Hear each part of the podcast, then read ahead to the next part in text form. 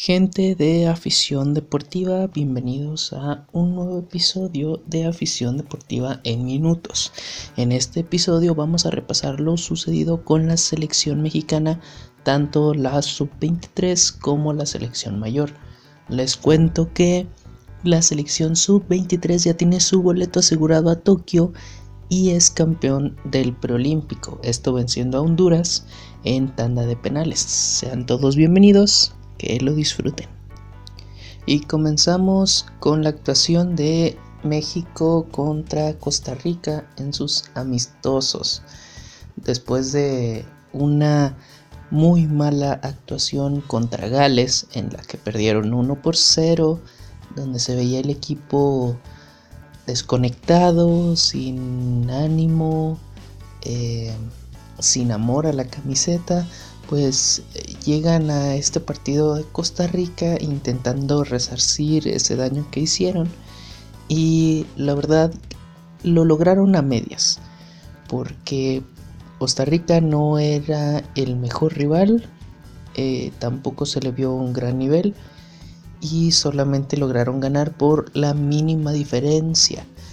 El gol lo anotó Irving, el Chucky Lozano, con un remate de cabeza al minuto 89 ya para finalizar el partido, que es un claro reflejo de lo que les comento, que México no se ve eh, claro, no se ve conciso en sus pases, no tienen conexión. En la zona defensiva realmente están teniendo muchos errores y no tienen muy buena salida. México arrancó el partido con una formación de 4-3-3 con Talavera en la portería, Zamora, Moreno, Salcedo y Ramos en la defensa, Jonathan Dos Santos, Romo Barrón y Gutiérrez en la media, el Chucky Lozano, Pizarro y Corona en la ofensiva, esta triple, triple punta. Conforme fueron pasando los minutos, entró Diego Laines por Rodolfo Pizarro. Al 65, al 68, Héctor Herrera sustituye a Jonathan Dos Santos. Al 68 entra Orbelín Pineda, sustituyendo a Eric Gutiérrez. Y al 81, Efraín Álvarez, eh, sustituyendo a Tecatito Corona. Que pues en este partido se le vio un poco frustrado junto con el Chucky Lozano, un poco más al Chucky, porque no pudieron hacer su magia por las bandas, no hubo demasiados buenos centres y pues en general todo el equipo de México se veía muy muy desconectado, muy descuidado en ciertas ocasiones y súper súper impreciso. Por su parte, Costa Rica salía al campo con Navas en la portería, Oviedo, Calvo, Waston y Fuller Spence en la defensa, eh, Ruiz, Leal y Campbell en la media y Venegas y Brown Forbes en la punta solamente. Los cambios que se dieron en el equipo de Costa Rica fueron al 45 Ariel Lassiter entró por Brian Oviedo, al 45 también Ronald Matarria sustituyó a Barlon Siqueira. Al 74 Christopher Núñez entró por Felicio Brown. Al 81 Cristian Martínez sustituye a Brian Ruiz. Y al 91 Sander Zúñiga entra por Joel Campbell. Este seleccionado de Costa Rica que, eh, como les comentaba antes, no es el mejor equipo para enfrentarse y esperar resarcir el daño que se hizo contra Gales, pero jugaron su partido bien, aguantaron eh, la poca iniciativa que tuvo México y pues al final eh, lograron pues aguantarles hasta los minutos 80 que ya es mucho decir para el calibre de estrellas que tenía México, con todo respeto para Costa Rica. Y al final pues perdieron el partido. Una lástima para Costa Rica, pero era lo que se esperaba para la selección de México. Y bueno, pasamos a la selección del preolímpico, la sub-23.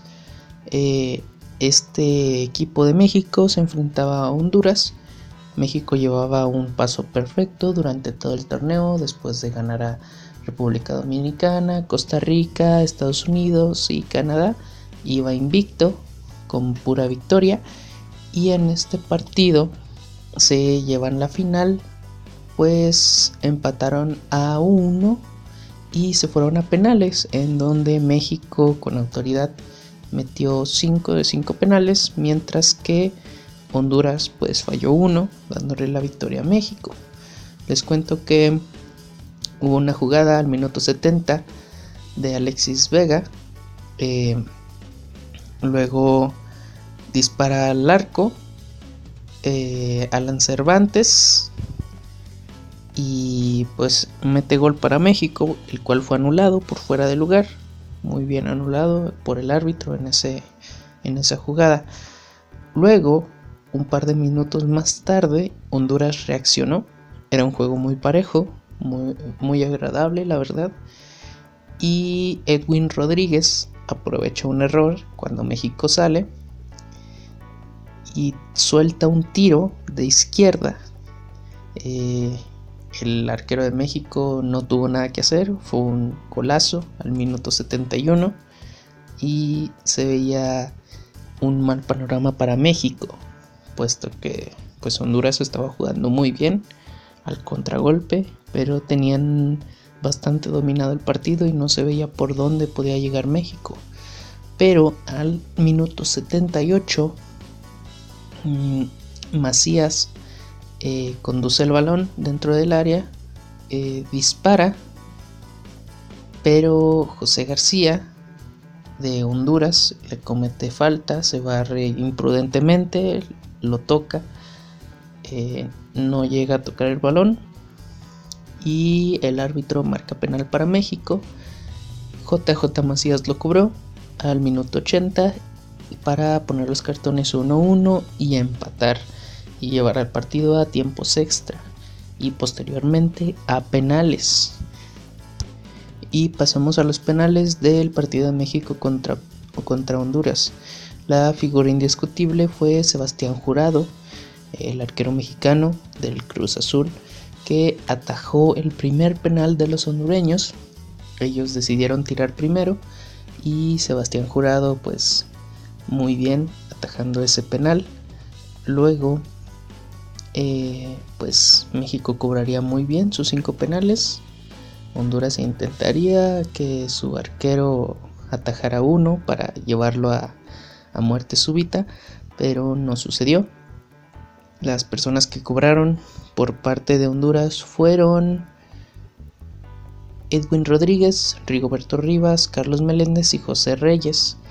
Y por México, las cinco personas que anotaron fueron Johan Vázquez, Alan Muso, Uriel Antuna, Jesús Angulo y con mucha categoría definió Alexis Vega, este joven de Chivas que parece que trae un muy muy buen nivel y esperemos que lo demuestre con su equipo y que continúe en este proceso de la sub-23 porque tiene mucha mucha calidad y pues esperemos que le vaya bien al joven Alexis Vega y en general a todos los, los seleccionados sub-23 con sus equipos y con la selección. También voy a recalcar eh, las jugadas que hizo Sebastián Córdoba, este joven del América, que también fue un revulsivo importante, tuvo claridad en el partido y también esperando que, que siga con este proceso y que ayude a la selección sub-23. Y bueno chicos, pasamos a la información de la Fórmula 1 porque ya, ya se disputó el primer gran premio en el país de Bahrein eh, y hubo un par de sorpresas, tanto buenas como malas. Y comenzamos rápidamente porque al inicio en la vuelta de calentamiento pues resulta que el auto de Sergio Checo Pérez, el mexicano, tuvo una falla eléctrica y quedó totalmente apagado. En ese instante, pues todos los aficionados de Checo nos empezamos a preocupar porque eso significaría que no podría correr.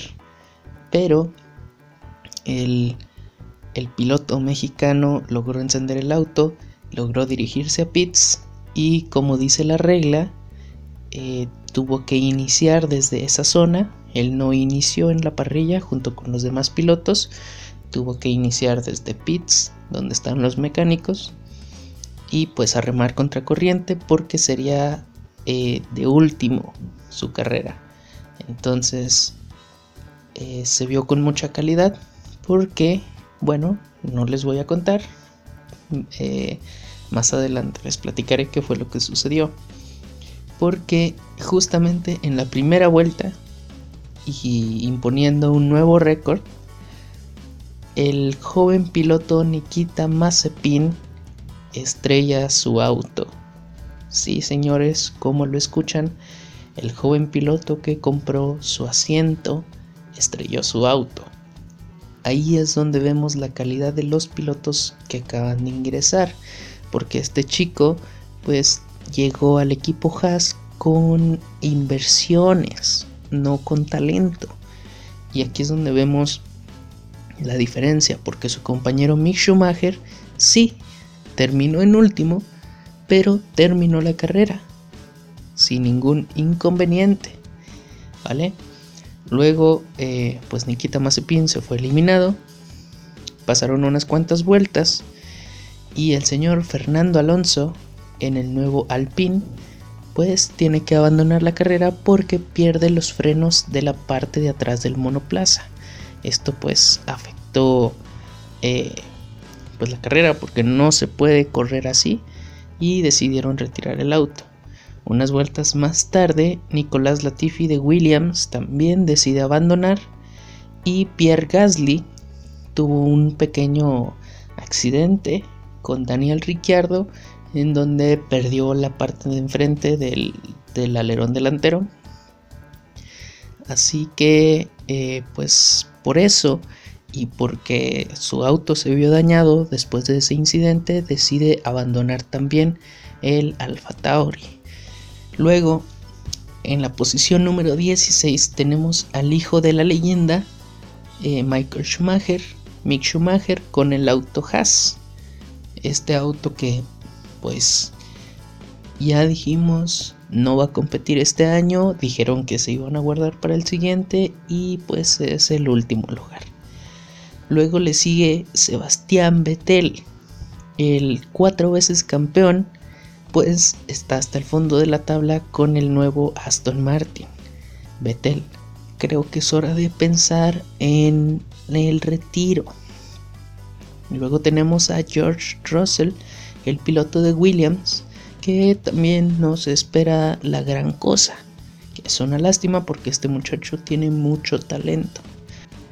Luego en la posición número 13 tenemos a Esteban Ocon con un Alpine que pues no dio el rendimiento necesario para llegar a la media tabla y pues se quedó con las ganas de sumar puntos.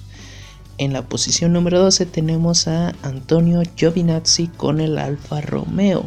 El número 99 pues no pudo llegar a los 10 primeros y fue lapeado por los punteros. Así que ahí está el Alfa Romeo.